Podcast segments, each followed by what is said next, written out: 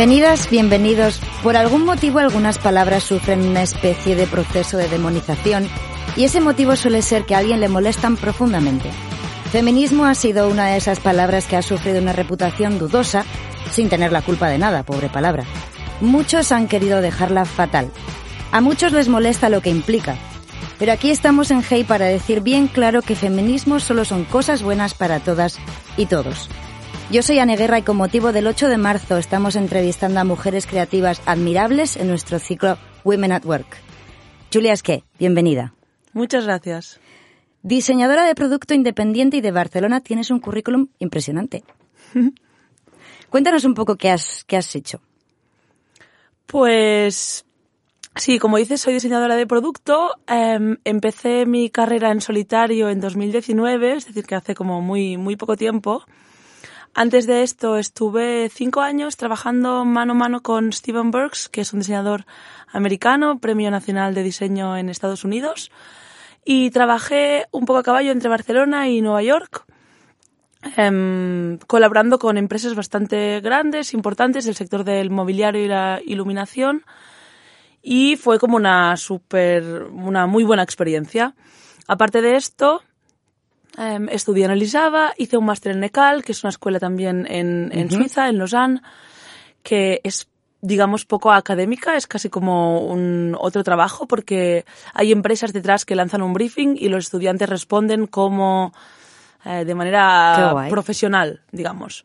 Entonces, después de ECAL, después de Steven y de haber trabajado también un año en el estudio de Martí Guichet y Jaume Ramírez, ahí sí que llega como un momento donde tengo muchas, muchas ganas de emprender mm. un, esto, un, un camino en solitario y ahí pues mira, salgo un poco de, no sé, me atrevo y lo dejo todo y empiezo por mi, por mi cuenta.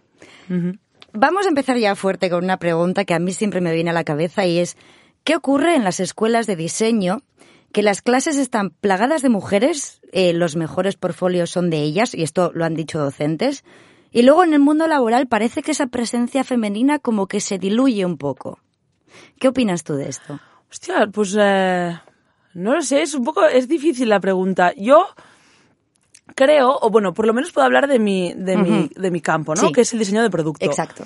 Esto es verdad que em, yo casi todas las reuniones que he ido y todas las experiencias que he tenido con Steven y con otros colaboradores y ahora mi, mi poco recorrido que estoy teniendo por mi cuenta, a menudo soy la única mujer entre las reuniones. Es decir, es un, es un mundo, sí, pues plagado de, plagado de hombres. Suena como tal, ¿eh? el diseño de producto parece que siempre ha estado asociado a, a los hombres. Sí, pienso, sí, pienso que sí. Entonces, no, no, sé exactamente qué pasa, ¿no? Desde, desde la educación hasta el, hasta el momento de dedicarse a esto profesionalmente, dónde se quedan hmm. em, el, resto de, el resto de personas o de mujeres. Pero es verdad que es un mundo, es, es difícil, es complicado, porque cuesta, cuesta emprender, cuesta que las empresas confíen en ti, ¿no? Los proyectos son muy largos, la inversión de dinero también es mucho más claro. grande que en un proyecto de gráfico, por ejemplo, de fotografía. Entonces, eh, pues no, no, es que no sé cómo responder a tu pregunta, no sé si la estoy respondiendo o no, pero... Sí, eh, la voy a ampliar un poco, porque yo creo que así eh, seguro que, que, lo entendemos mejor. ¿Cómo, para ti, cómo trata el mundo del diseño a las mujeres? ¿Es un mundo más masculino? ¿Es más femenino? Mm, ¿Cómo ha sido históricamente? Y tu vivencia, sobre todo. A ver, sí, pienso que mayoritariamente es masculino, pero también es algo que está cambiando.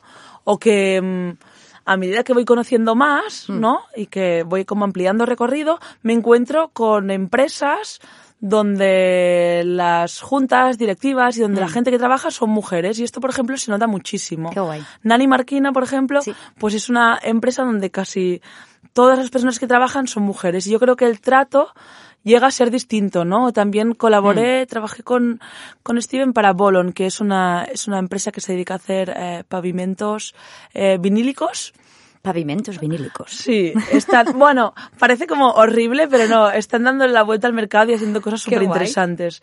Y están en Escandinavia.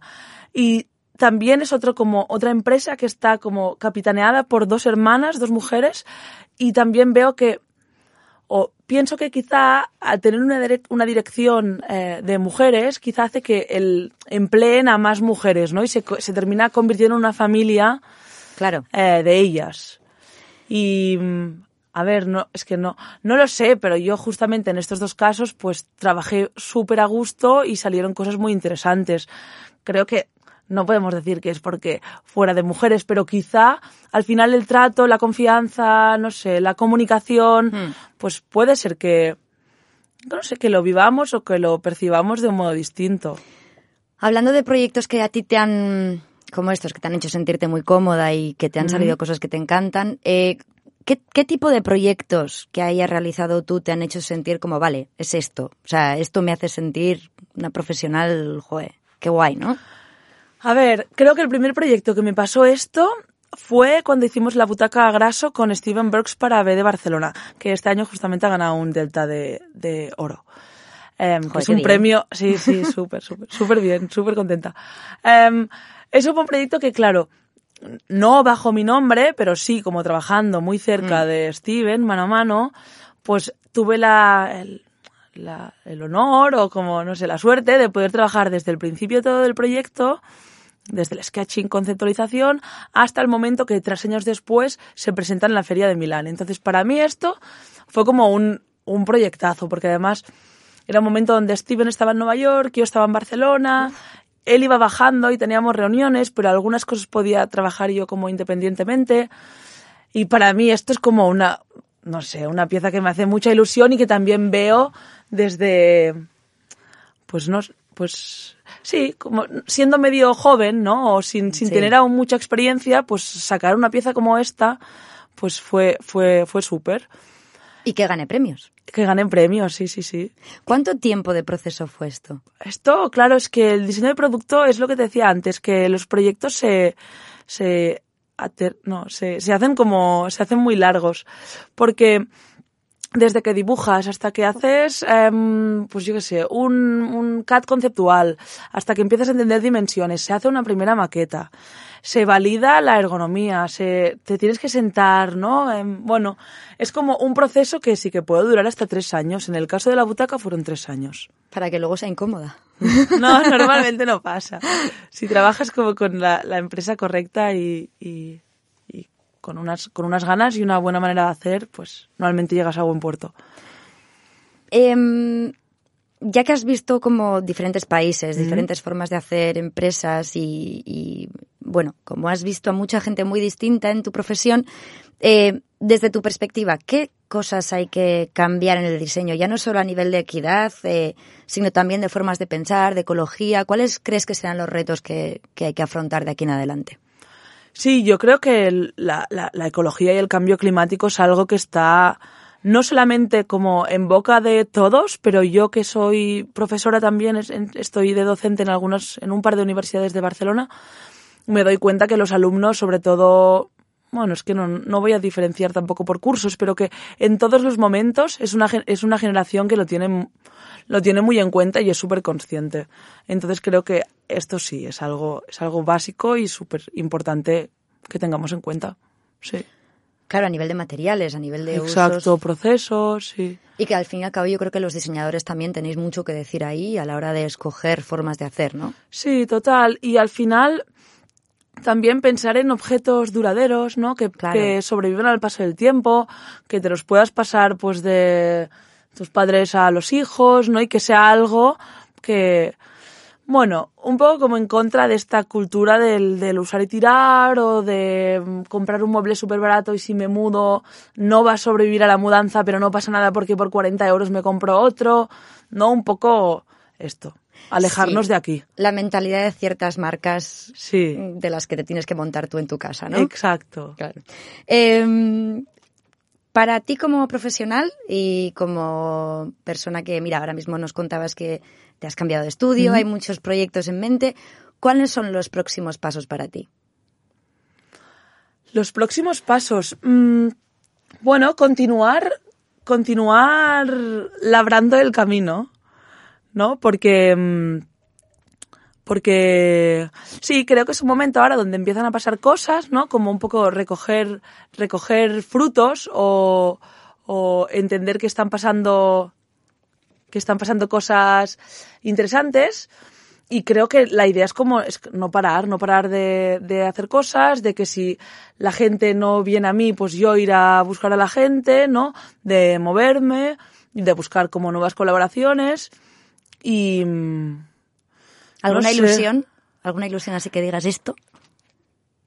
Sí, sí, claro, hay, hay, ilusiones y hay cosas que están como a punto de pasar, ¿no? Después de trabajar, lo que decía, como la butaca esta que estuvo tres años trabajando, pues llevo también dos años trabajando en otra que está a punto de pasar algo y de ser editada por una marca europea de mobiliario que tengo muchísimas ganas de que esto, de que esto pase. Sí, sí. ¿Y un consejo para futuras diseñadoras de producto? Hmm. Yo creo que es energía, em, esto, no cansarse, meterle mucha caña, muchas horas y vivirlo con, con pasión. Perfecto. Nos quedamos con eso. Espero que haya mucha gente que lo haya escuchado porque la verdad que es que es muy buen consejo. Julia, es que muchísimas gracias por estar aquí en Women at Work de Hey. Em, estás invitada a volver cuando quieras. Genial. Muchas gracias a vosotras por la invitación. Y a los oyentes, a las oyentes, eh, seguid entrando en nuestro podcast, porque cada semana traeremos aquí a mujeres admirables, como hoy hemos tenido la suerte de tener a Julia, del mundo del diseño y la creatividad, que dan y darán muchísimo de qué hablar. Eh, yo soy Ana Guerra, ha sido un placer estar con vosotras. Hasta la próxima.